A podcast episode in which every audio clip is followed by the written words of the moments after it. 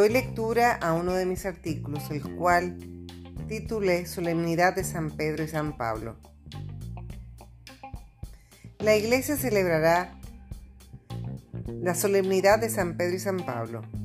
No olvidemos que a estos dos grandes apóstoles se les considera las columnas de la iglesia y no es para menos. Empecemos por el primero, San Pedro, a quien Jesús le dijo que era la roca sobre la cual edificaría su iglesia. Y es que Pedro era siempre el primero en todo, el más decidido siempre. De ser simple pescador, Jesús lo convertiría en pescador de hombres, y cuya misión se ha perpetuado en los papas a través del tiempo. Veamos el origen de la palabra papa, que viene del latín y está compuesta por las iniciales que reseño a continuación. Primera P. Petrus. En español, Pedro. Luego le sigue la A. Apostolicis.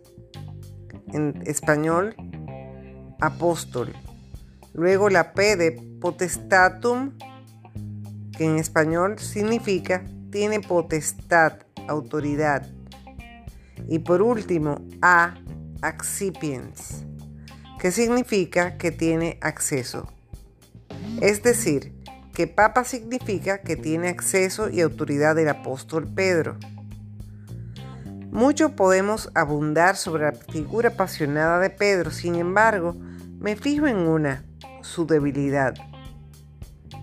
Él, quien siempre fue el más resuelto y dinámico entre los apóstoles, negó al Maestro. En otras palabras, flaqueó, fue cobarde. Pero Jesús posteriormente y en su gran misericordia, con solo una mirada llena de amor, le confirmó en su amor. Con este hecho, recordó Pedro su traición y lloró amargamente. Cuenta la tradición que de tanto llorar le surgieron dos grandes surcos debajo de los ojos. Sin embargo, aceptó el amor y el perdón para su salvación. Así es Dios. Dios es amor y misericordia. Siempre nos acoge y nunca nos rechaza. Podría alguno preguntar, ¿y entonces qué le pasó a Judas? Sencillamente no aceptó el perdón de Dios. Se desesperó, se ahorcó y a sus pies sencillamente tenía las 30 monedas. Seamos como Pedro, aceptando siempre el amor de Dios. Ahora fijémonos en San Pablo, otro gigante de la iglesia. De perseguidor de los cristianos a perseguido por ser cristiano. Pablo fue conquistado por la gracia divina en el camino a Damasco. Después de encontrarse con Jesús en su camino, se entregó sin reservas a la causa del Evangelio. Gracias a la gracia de Dios en él, fue apóstol de los gentiles, intrépido y audaz, sabio y humilde, persistente y tenaz, nos legó en sus bellas cartas lecciones de lo alto, inspiraciones divinas, legado eterno y ruta segura en la búsqueda de la santidad. Por la fe, también Él derramaría un día su sangre precisamente en este lugar, uniendo para siempre su nombre al de Pedro en la historia de la Roma cristiana.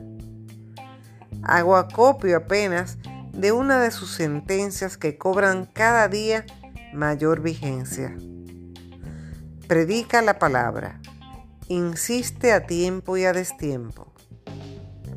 Termino estas palabras con el deseo inmenso de que sigamos su ejemplo en la custodia y defensa de la fe, pidiéndole su intercesión por preservar la pureza de nuestra fe y que seamos como ustedes, grandes apóstoles del reino de Jesús, que vivieron y murieron por la extensión de su reino.